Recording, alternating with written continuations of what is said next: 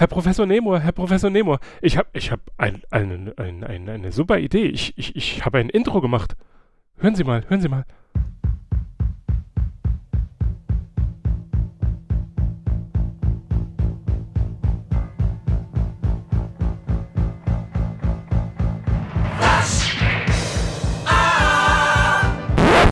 Mr. Gordon, Sie heißen Charlie und Sie sind kein Footballstar.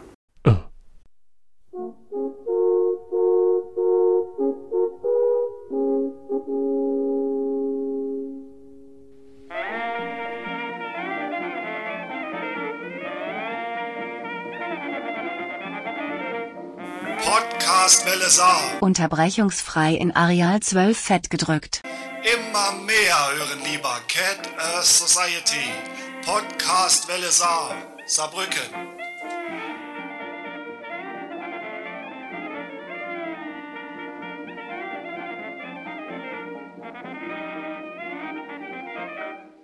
Herzlich willkommen, Bücherliebhaber dieser Welt, zur 35. Folge des Cat Earth Society Bücherclubs.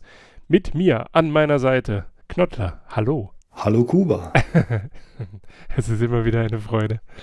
Nur, nur deswegen lese ich Bücher, um einmal in der Woche äh, mit Hallo begrüßt und mit Auf Wiederhören verabschiedet zu werden. aber, aber ich, möchte das, ich möchte das Ende der Folge nicht jetzt schon einleiten. Wir haben auch diese Woche wieder ein Buch gelesen und dieses Mal war es Blumen für Algernon von Daniel Kies. Es ist, wenn ich das richtig noch in Erinnerung habe, ohne abzugucken, irgendwann 1966 oder so erschienen. Ähm, fangen wir doch einfach mal mit der Vorstellung des Autoren an. Daniel Keyes wurde 1927 in New York geboren, ist 2014 in Florida verstorben. Er studierte Psychologie, war Zeitschriftenredakteur und Modefotograf, später Englischlehrer und nach einem Literaturstudium Dozent unter anderem an der Ohio University. Neben Blumen für Algernon hat Kies drei weitere Romane und drei Sachbücher, psychologische Fallstudien äh, in diesem Fall, veröffentlicht.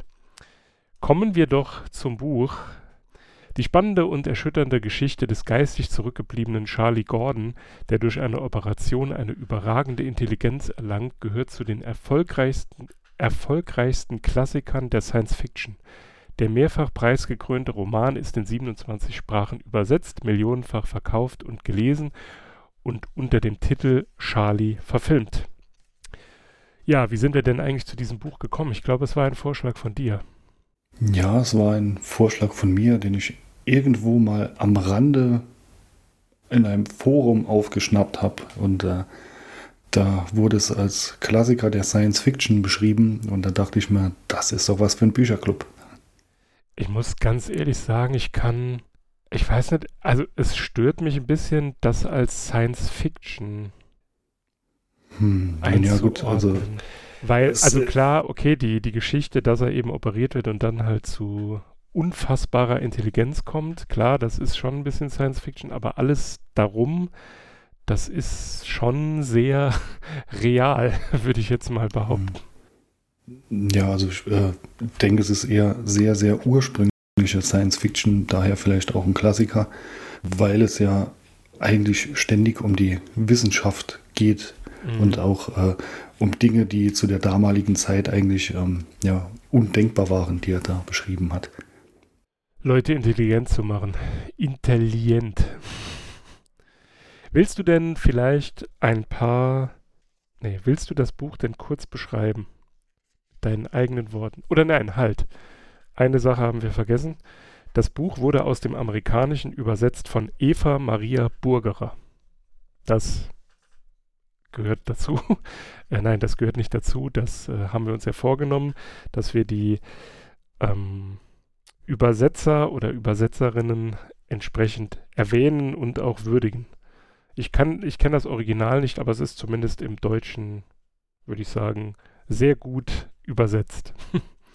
oder hm, sehr gut ins Deutsche übersetzt. Es lässt sich sehr gut lesen. Genau. Ja, es lässt sich sehr gut fließend lesen. Also, ich denke, Frau Burgerer hat dann einen tollen Job gemacht. Gut, dann deine Zusammenfassung. Gerne. Also im Buch Blumen für Algernon ähm, geht es um Charlie Gordon, ein, naja, ich bin mir nicht sicher, wie man das äh, mittlerweile formuliert, weil sich die Begriffe da ja auch äh, über die Jahre gewandelt haben. Also ein, er wird beschrieben in wahrscheinlich einfach übersetzt als retardierter Erwachsener, also quasi als zurückgebliebener Erwachsener, als geistig äh, ja, zurückgebliebener Erwachsener ist irgendwie Mitte 30 und äh, scheinbar so auf dem Stand eines, ich schätze mal, fünf-, sechsjährigen Kindes.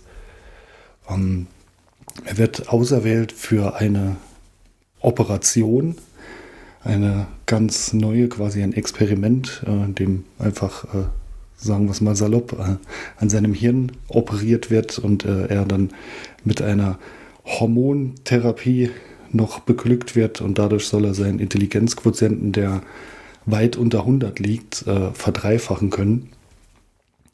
Und so äh, geschieht es auch in diesem Buch. Er, er, lernt die Maus Algernon kennen, das quasi die, das Versuchstier war für diese Operation und äh, daher auch der Titel. Und äh, Charlie wird dann, also äh, das Buch besteht einfach aus seinem Tagebuch, aus seinen Berichten, die er selbst niedergeschrieben hat. Und man kann Charlie dabei begleiten, wie er stetig intelligenter wird, aber dann leider irgendwann auch, sagen wir, einen Peak erreicht und dann äh, feststellt, dass es dann nur noch wieder rasant abwärts geht. Mhm. Also er sagt, äh, wissenschaftlich fundiert seine eigenen, seine eigene Zukunft voraus um es mhm. mal sehr, äh, also wenn man das so beschreiben würde, würde man denken, oh, das ist ja toll, der kann in die Zukunft sehen, aber was ihn da erwartet, ist jetzt vielleicht nicht unbedingt das, was er sich vorgestellt hat. Mhm. Oder das, was sich die, die das Experiment äh, mit ihm wagten, vorgestellt haben. Denn der Anspruch von, der, von diesem Personenkreis war ja ein deutlich anderer. Also äh, sie wollten ja mit einer wissenschaftlichen ähm, Methode erreichen, dass man Menschen, die, ich sag mal, einen sehr äh, schweren Start ins Leben haben, ähm, dass man die möglicherweise da, ja, wie, wie beschreibt man das am besten? Also dass man, dass man die Karten, dass sich die Karten zum Guten wenden für Personen, die mit diesem Schicksal ja starten mussten. Ich will jetzt nicht bestraft sagen, äh, sondern hm. die halt eben das Leben so gestartet haben. Hast du denn ein neues Wort gelernt? Da habe ich mir keins notiert dieses Mal. Äh, ich hatte eine Stelle, wo mir eins aufgefallen ist, was ich mir notieren wollte. Ich habe es aber auch leider versäumt. Von daher auch äh, für, von mir kein neu gelerntes Wort. Wobei ich das Wort retardiert noch nie gehört habe. Ja, ich denke, es ist auch einfach quasi eine 1 zu 1 äh, Übersetzung von äh, retarded im, ja. im Englischen. Wahrscheinlich kommt es daher. Kommen wir nun zur internationalen Katzenkopfbewertung. Wie würdest du das Buch bewerten? Oder welche, ähm, wie viel, ach mein Gott. das, das ist das Karma, weil ich äh, im Intro versucht habe, witzig zu sein. Jetzt ereilt mich das gleiche Schicksal wie das von Charlie, wobei ich nie auf diesem Peak war, sondern das ist weit vor dessen Peak jetzt schon abfällt. Eine, da müsst ihr halt mit klarkommen. Ja, also äh, ich denke, du möchtest meine Bewertung hören. ich denke schon, dass ja, ich das meinte. Okay. Schön, ja. Also ich muss sagen, ich schwanke zwischen dreieinhalb und vier Katzenköpfen. Ich schwanke deshalb, weil im Prinzip würde ich vier Köpfe vergeben, damit es hoffentlich eine Leseempfehlung wird, aber ich bin mir nicht sicher, ob ich die Lektüre dieses Buches jedem empfehlen würde, weil es schon sehr berührend und sehr, ja, ich sag mal, sehr fordernd ist, sehr traurig, sehr bedrückend.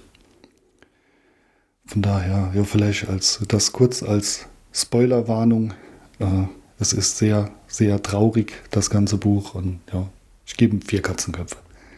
Sucht euch aus, ob ihr das ertragen wollt. Genau, wer nach der Lektüre dieses Buches nicht weint, ist ein seelenloses Arschloch. Ich bringe es einfach mal so auf den Punkt. äh, aber ich kann mich, also ich hätte es genau äh, mal wieder genauso umschrieben. Also vielleicht machen wir das jetzt einfach jede Woche nur noch einzeln, denn wir sind uns da merkwürdigerweise doch sehr äh, äh ähnlich und einig. Äh, einig. Ähm, ja, also es ist sehr beklemmend. Ähm, hm. Gerade die, ähm, da kommen wir ja später noch dazu, so die Familienverhältnisse ähm, lässt einen hm. eigentlich ja wutentbrannt zurück und man hat eigentlich gar keinen Bock mehr weiterzulesen.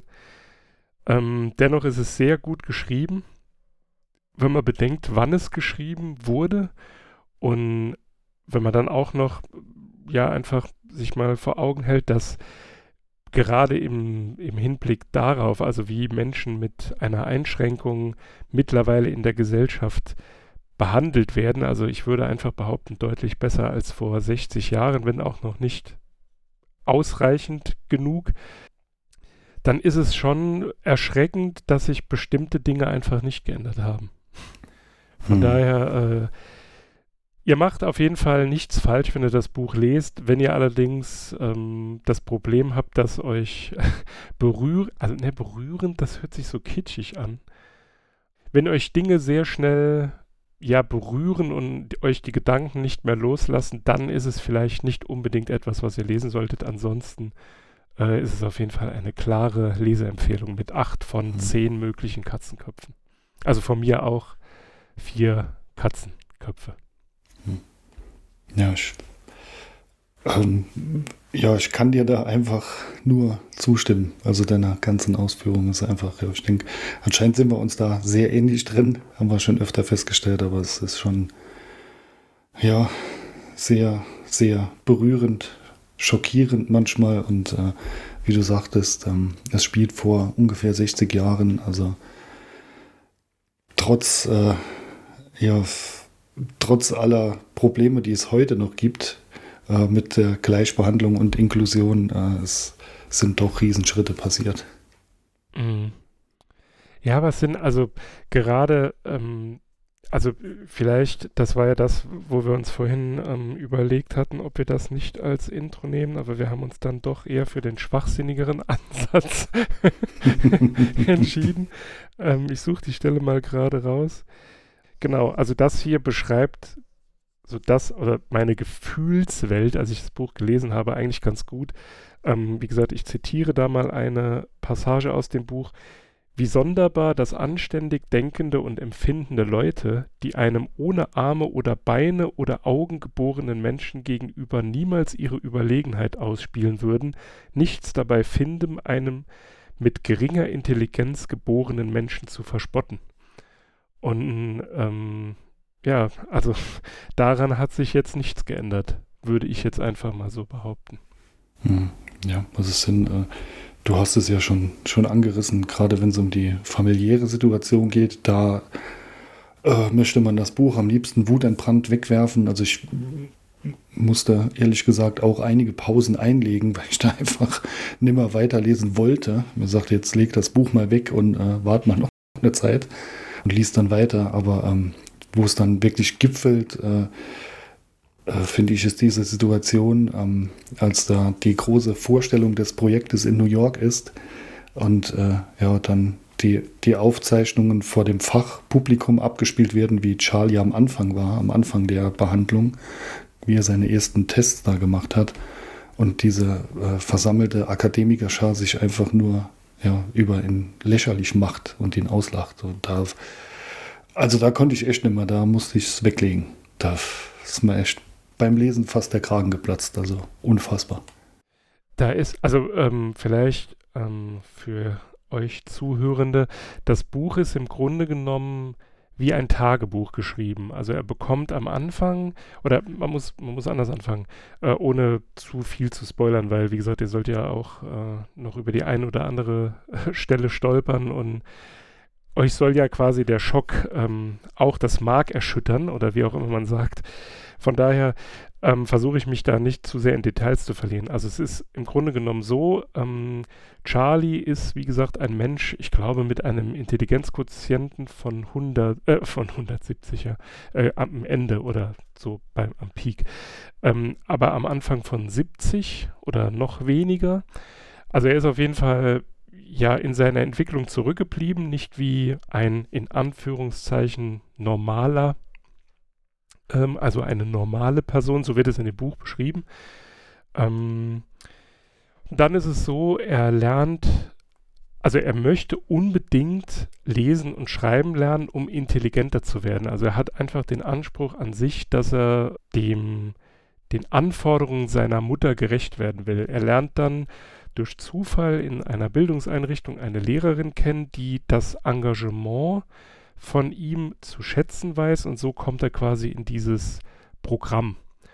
Und dann ist es eben so, dass er gebeten wird, einen äh, Fortschrittsbericht zu schreiben und zwar so, wie er es schreiben würde. Also er soll das alleine tun. Deswegen sind die ersten 30 Seiten des Buches auch extrem anstrengend zu lesen, weil sie eben ja nicht nur vor Rechtschreibfehlern äh, strotzen, sondern es ist halt ja, eine sehr miserable Grammatik und eben auch sehr einfach ausgedrückt.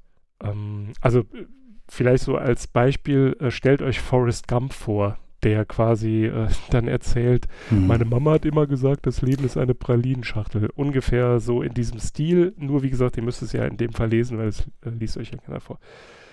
Und dann ist es dann halt so, dann ist irgendwann diese Operation und durch diesen Eingriff ähm, wird er dann kurzzeitig zu einem anderen Menschen, wobei es in dem Buch halt immer so beschrieben ist, als ähm, ja schon fast wie eine Art Schizophrenie. Ne? Also er sieht sich quasi oder er sieht sein altes Ich immer durch ein Fenster oder beispielsweise, wenn er irgendwo in einem Raum ist, wenn er sich mit einer Frau unterhält, ähm, wie quasi sein altes Ich ihm über die Schulter schaut, also mit all seinen Ängsten und all seinen Zwängen, die er eben durch die familiäre Situation, die man ihm durch die familiäre Situation aufgebürdet hat. Hm, ja, also man, ähm, dadurch, dass es wie ein Tagebuch aufgebaut ist, ähm, geht man in seiner Entwicklung mit. Mhm. Man äh, merkt es beim Lesen, dass äh, auf einmal werden die, die Rechtschreibfehler weniger, dass äh, der Ausdruck wird ganz anders, ist nicht mehr so primitiv, sage ich mal, und äh, man geht da wirklich in seiner Entwicklung mit und dann äh, wird es abrupt einfach, fand ich so richtig hart, als dann wirklich die ersten Dinge ähm, aus, seinem, aus seiner Kindheit dann aufkommen. Und äh, man lernt Charlie also im Laufe des Buches erst so richtig kennen. Am Anfang äh, ja, ist es einfach ein, ein sagen wir, ein relativ naiver Charakter und ähm, dann mit der Zeit, als er intelligenter wird, wird er auch reflektierter und äh, erzählt dann auch Dinge aus seiner Kindheit oder ihm fallen plötzlich Dinge aus seiner Kindheit ein, die er dann von außen sieht. Und äh, ja, es ist einfach nur sehr hart, wie da beschrieben wird, wie er mit, da mit ihm umgegangen wurde. Also er findet im Grunde genommen ja so zu sich selbst. Ne? Also er mhm. beschreibt ja in diesen Situationen, dass das, was, also vielleicht um da ein Beispiel zu machen, was du jetzt auch sagtest, ähm, er muss sich ja am Anfang einem Rohrschachttest äh, unterziehen und er kann halt mit diesen Dingen gar nichts anfangen. Und Algernon, äh, das hattest du ja vorhin erwähnt, ist ja eine Labormaus. Und ähm, an dieser Maus, also die Maus ist quasi das ich weiß gar nicht, wie man das sagt, also das erste Experiment, bei dem diese Operation und diese Hormonbehandlung geglückt ist. Und die Maus ist halt sehr intelligent. Und diese Intelligenz manifestiert sich eben darin, dass sie so durch Labyrinthe blitzschnell laufen kann. Ne? Also, dass er einfach den richtigen Weg findet. Und ganz zu Beginn ist es eben so, dass er mit der Maus ein Wettrennen veranstaltet und dann immer den kürzeren zieht. Also die Maus ist am Anfang des Buches intelligenter als er. Und nachher mhm. sind sie quasi, ja gut, man kann es nicht vergleichen, aber nachher sind sie zumindest auf einem Level, beziehungsweise er erkennt, was mit der Maus eben passiert. Hm, ja, also die, die Maus ist quasi im, ihm immer ein Stück voraus im Aufstieg wie im Abstieg auch, weil einfach weil seine Operation dementsprechend später war. Und äh, im Prinzip freundet er sich mit der Maus einfach an. Also er betrachtet sie als äh, Leidensgenossen und äh, ja, auch äh, Algernon ist ja zu ihm sehr zutraulich dann später. Es ist halt einfach, also ja, wie gesagt, ich viel, also ich sag mal so, wenn es ähm, so wie es beschrieben wurde, für mich war das Buch neu. Ich kannte das gar nicht. Ich habe auch noch nie von diesem Film gehört. Ähm, ich habe den auch nicht gesehen. Äh, vielleicht hat der ein oder die andere das Buch schon gelesen. Für alle die, die es nicht getan haben, also wir haben es ja empfohlen, außer ihr seid äh, ähnlich wie wir, sehr sensible Persönlichkeiten, aber wir haben es auch überlebt. Ähm,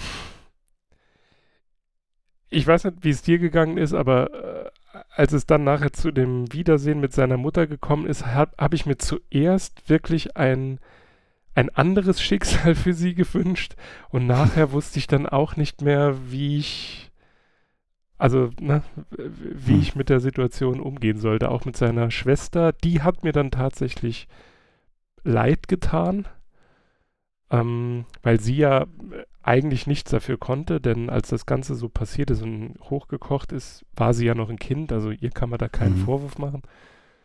Sein Vater selbst, gut, da kann man sich jetzt drüber streiten, ne? ich meine, der hat die ganze Situation ja auch mit ähm, gemacht, also er hat zwar versucht, das Ganze, wie soll ich sagen, zu deeskalieren, aber so wirklich richtig dahinter war er dann ja auch nicht. Mhm. Ähm, es ist halt, es ist halt einfach krass, wie viel Macht eine Mutter haben kann. Ne? Und das sage ich jetzt ja. nicht aus einer antifeministischen Position, sondern es ist halt einfach, ähm, ja, Eltern sind halt eben prägend und die, die Rolle der Mutter ist in diesem Fall halt sehr, sehr tra also hat sehr tragische Auswirkungen auf seine Entwicklung gehabt. Hm. Ja, also es, äh, ja, ich weiß gar nicht so recht, wie es äh, da weiter beschreiben soll. Also es ist auf jeden Fall ein gutes Beispiel dafür, wie prägend Erlebnisse in der Kindheit sein können. Mhm. Und äh, ja, ich muss sagen, der arme kleine Charlie, der tut einem einfach nur leid. Ja. Alles, was er in der Kindheit erfahren hat. Äh, ja, also, ja, ich war wirklich sehr traurig, als ich diese Situation gelesen habe. Dass, dass man sich wirklich den kleinen Jungen vorstellt, der sich da nicht wehren kann und nicht weiß, wie er sich verhalten soll. Also schon sehr, sehr hart. Mhm. Ja, es ist. also, ja, ihr hört es schon. äh, entweder liegt es an unserer Retardiertheit oder aber das Buch, nee, es nimmt einen einfach mit. Und es hat auch, also jemand, der auf Hollywood-Filme steht, die ja sehr häufig in einem Happy End enden, ich sag mal so, es wird euch dann doch eher enttäuschend zurücklassen. Ja, es, es ist einfach kein, kein Buch mit einem Happy End.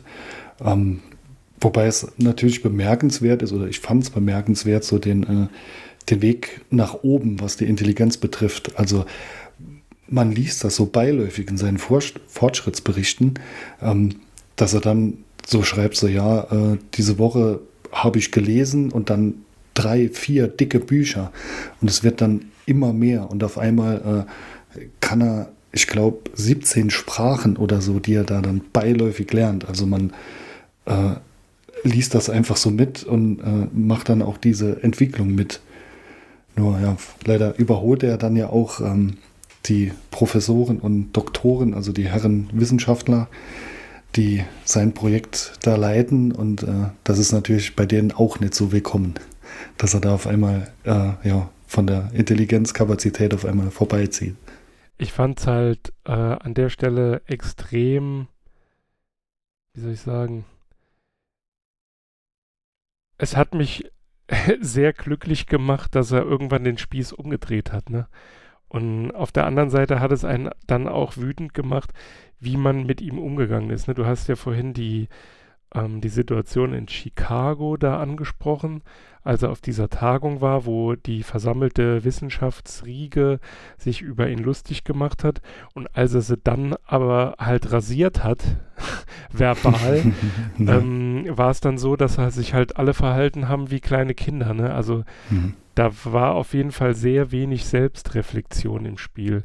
Man hat zwar so an der einen oder anderen Stelle ja auch gemerkt, dass, ähm, also es gibt, äh, dass das ähm, Experiment wird im Grunde genommen von drei Personen permanent begleitet. Also Dr. Strauß, das ist glaube ich der Psychologe, äh, Dr. Nemur, äh, Professor Dr. Nemur ist der Chirurg, also der Neurowissenschaftler. Und dann gibt es noch einen Bird, das ist so ein Doktorand, der quasi die Versuchsreihe mit, äh, mit Algernon und eben Charlie dokumentiert. Mhm. Und ähm, dort klingt es ja dann schon durch, dass quasi der äh, Professor Dr. Nemur das fragilste Ego von allen hat. Mhm. Ähm, und seine Frau letztendlich ja auch. Also Bird versucht das, oder ja doch, er, er versucht es zumindest, ähm, aber das äh, kommt bei Charlie nicht ganz so gut an. Er versucht das ja so ein bisschen er äh, zu erklären, wieso das bei Professor Nemo so ist, aber ja, letztendlich hätte ich mir da auch eine größere Abreibung, Abreibung erhofft. Nachher ist es ja dann sogar so, dass er das Ganze ähm, letztendlich noch so ein bisschen versucht zu schlichten. Mhm. Und da fand ich so, gut, ich meine, das ist jetzt natürlich äh, Jammern auf hohem Niveau, weil das Buch ist halt wirklich sehr gut geschrieben. Aber da hätte ich mir so ein bisschen mehr von dem Psychiater erhofft, also von Dr. Strauß dass da irgendwie so ein bisschen, dass der ein bisschen mehr mit ins Spiel kommt, ne? dass man so versteht, wie so seine Psyche ist, wobei äh, ist wahrscheinlich deshalb nicht gemacht worden, einfach um so zu erklären, wie überlegen er dann irgendwann war und er sowieso hm. keinen Sinn darin gesehen hätte, äh, mit den anderen zusammenzuarbeiten, weil die hätten eh nicht verstanden, was hm. er da so entwickelt hat. Ja, also ähm, relativ am Anfang des Experiments, also da, als man sieht, dass es wirkt, als äh, Charlie immer intelligenter wird und immer mehr liest, rät ihm Dr. Strauß äh, ja auch davon ab, psychologische Fachliteratur zu lesen. Er verbietet, verbietet es ihm ja fast. Und ähm, ich denke, da wird auch der Hintergedanke sein, dass er ihn ansonsten ziemlich schnell auf einmal überflügelt. Also da, äh, nee, das, das fand ich schon sehr spannend. Das hatte ich, Buch. Das habe ich äh, tatsächlich anders ausgelegt. Also ich mhm. glaube, ihm war da eher bekannt, also seine Befürchtung, die sich ja dann letztendlich auch bewahrheitet hat, ähm, war eher die, dass wenn er zu schnell in die Psychologie einsteigt, dass er dann mit seinem eigenen, mit seiner eigenen Intelligenzsteigerung noch schlechter umgehen kann. Mhm. Also, dass er ihn einfach nur schützen wollte, weil sie ja gesagt, also ganz am Anfang des Experiments haben sie ja auf ihn eingeredet und haben gesagt, er soll halblang machen, ähm, weil im Grunde genommen erlebt er jetzt das, wo er dann in seiner Entwicklung stehen geblieben ist. Ne? Also wenn er ein fünf, sechs Jahre alter Junge war, zu dem Zeitpunkt war er, glaube ich, 30 oder 34, so irgendwie in dem Dreh, ich glaube, es steht in, an einer Stelle mal drin, ähm, dass er quasi diese komplette Erfahrung, die man als, ähm, ich sage jetzt mal, ja, Mensch, der sich, ja, ich weiß nicht, ich, ich äh, ziere mich etwas davor, das Wort normal zu benutzen, aber ich weiß nicht anders, äh, ist nicht anders zu umschreiben, aber der so den regulären Weg gehen kann, was das dann für Auswirkungen hat, ne? wenn man das dann mhm. quasi innerhalb von vier Wochen und man sieht ja immer in den Fortschrittsberichten, sind ja so Tagesangaben, da sieht man ja, wie schnell dieser Wandel vonstatten geht und im Grunde genommen tritt ja auch genau das ein, wovor sie ihn gewarnt haben. Hm, ja, also dieser eigentlich langwierige geistige Reifeprozess, der äh, findet bei ihm eigentlich gar nicht statt, weil es halt eben einfach viel zu schnell vonstatten geht und er halt in, in Riesenschritten vorwärts geht und eigentlich gar keine Zeit hat, das Ganze ja, psychisch zu verarbeiten, was da mit ihm passiert. Mhm. Ja, ich, das finde ich auch einfach da gigantisch beschrieben, da diesen Weg da mitzugehen und äh, finde auch interessant so den Punkt, wo man dann merkt, dass er da auf einmal selbst mitbekommt, dass er ähm, ja eigentlich weiter ist als äh, die drei Wissenschaftler, als er sich auf einmal äh, wundert, ähm, dass äh, zum Beispiel Professor Nemur den neuesten Artikel, äh, der in Indien erschienen ist, noch gar nicht gelesen hat und den Dr. Strauß dann darauf hinweist, äh, der kann kein Indisch. Wie? Der kann kein Indisch. Der kann keine asiatischen Sprachen. Ich denke nur, total verrückt. Ja, auch also die, die Aussage dann, ja, wie viele Sprachen sprechen Sie denn? Ja, fünf. Was? Nur fünf Sprachen? Ja, ja. ja das sind äh, dann Momente, wo es auch äh, ja, so mal etwas lustig wird beim Lesen, aber äh, so wirkliche Lacher sind in diesem Buch nicht drin, außer welche auf Charlies Kosten. Also es ist leider nicht sehr humorvoll, muss man schon sagen. Ja, auch die, die Szenerie mit seinen Freunden in der ähm, Bäckerei, das ist einfach so, ja, das lässt einen sprachlos zurück. Hm, ja, also ähm, was mir besonders gut gefallen hat, ist so der Punkt, äh, wo er, wo Charlie erkennt, dass es irgendwann einfach dann nur noch nach unten gehen wird, also dass er sich zurückentwickeln wird. Und als er sich dessen bewusst wird und äh, dann einfach ja eigentlich nicht mehr schlafen will, weil er die Zeit noch nutzen will. Und äh, ja, das fand ich auch gigantisch umgesetzt. Ja, schön ist vielleicht das falsche Wort für das mitzulesen, aber da, äh, ja, da haut es gefühlsmäßig nochmal so richtig mit rein. Also ein, äh, ein Mensch, der quasi sein Ende in naher Zukunft vor sich sieht, wie du schon sagtest am Anfang, er kann in seine eigene Zukunft sehen und weiß, dass er das nicht mehr abwenden kann. Und das ist Wahnsinn, wie das dann läuft, wenn man da quasi mitleidet mit ihm. Ich finde, also ich weiß nicht, ob Schizophrenie, äh, wie gesagt, das, die, die, der richtige Begriff dafür ist, aber einfach so die Tatsache, dass er sich ja ähm, als er intelligent wird, also quasi immer sein altes Ich, das ja nicht stirbt und das er auch nicht sterben lassen will, weil es einfach zu ihm gehört oder er sich dieses, diesen Körper geliehen hat, ich weiß nicht mehr genau, wie er es beschrieben hat, ähm, und wie sich das dann nachher quasi wieder wandelt. Ne, also dass zwar viele Dinge verloren gegangen sind, aber sich dann auf einmal das platt wendet, das, da sitzt man da und denkt nur, huf. Hm. Ja, also es ist irgendwie, äh, kommt es einem so vor, als ob er seinem alten Ich da enteilt und äh, nachher wieder zu ihm zurückkommt.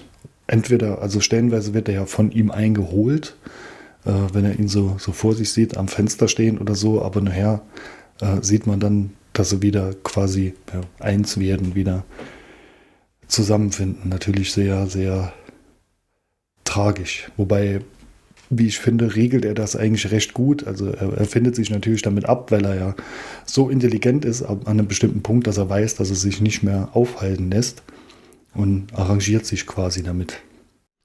Wobei er da aber, muss man sagen, als er bestimmte Schritte einleitet, wie gesagt, wir wollen ja, wir versuchen nicht zu sehr ins Detail zu gehen. Ihr sollt ja auch Euch soll auch noch der Atem stocken, ich habe es ja vorhin schon gesagt. Ähm, da ist es ja so, da ist er eigentlich auf einem Level, dass man nicht erwartet hätte, dass er diese Entscheidung dann trifft, ne? Die mhm. er dann letztendlich trifft. Aber ja, wie gesagt, selten ein Buch gelesen, das mich so gefesselt hat und am Ende so enttäuscht, also enttäuscht im Sinne von, ähm, das Ende ist halt nicht schön. Na, man hätte es sich anders gewünscht. Ja. Aber es ist irgendwann, also es ist relativ schnell abzusehen, von daher wird äh, spoilern wir da nicht allzu viel. Ja, was, was, soll man dazu sagen? Ah, da hätte ich eine Frage vielleicht, um äh, einfach aus diesem Tal der Tränen ausbrechen zu können. Als er das letzte Mal bei Dr. Strauß ähm, auf der Couch lag und diese Szene beschreibt, an was hast du denn da gedacht? Also welch, was beschreibt er dort? Seine eigene Geburt. Ja, so okay. kam es mal vor. Ja. Gut, dann haben wir den Rorschach-Test auf jeden Fall gleich. den den Rorschach-Test. Ja, ja, genau. Wie hat er, am Anfang hat er doch noch so ein paar Dinger, wo er die Tests so beschrieben hat. Hm. Ja, wie gesagt, die ersten 30 Seiten, als ich angefangen habe zu lesen, habe ich gedacht, ach du meine Güte, was erwartet mich denn jetzt? ähm, und ich glaube, wenn das ganze Buch weiter so gewesen wäre, dann wäre es nicht möglich, das zu lesen, Hm. weil es stellen sich einem einfach die Nackenhaare auf. Jetzt nicht, dass ich da so ein großer Rechtschreib- oder Grammatikprofi wäre, aber das ist schon so offensichtlich falsch. Hm. Also Ja, zum man- Beispiel an Ahlen Eken. Ja, man, Also, man muss sich da quasi äh, erstmal anpassen. Also man braucht schon so fünf oder zehn Seiten, bis man da drin ist, da ja glücklicherweise die, die Fehler öfter kommen. Und dann hat man sich so irgendwie, so war mein Eindruck mal, so ein bisschen eingelesen in die Rechtschreibung und Grammatik und dann ging es dann auch. Aber die ersten Seiten waren schon äh, ein bisschen gewöhnungsbedürftiger.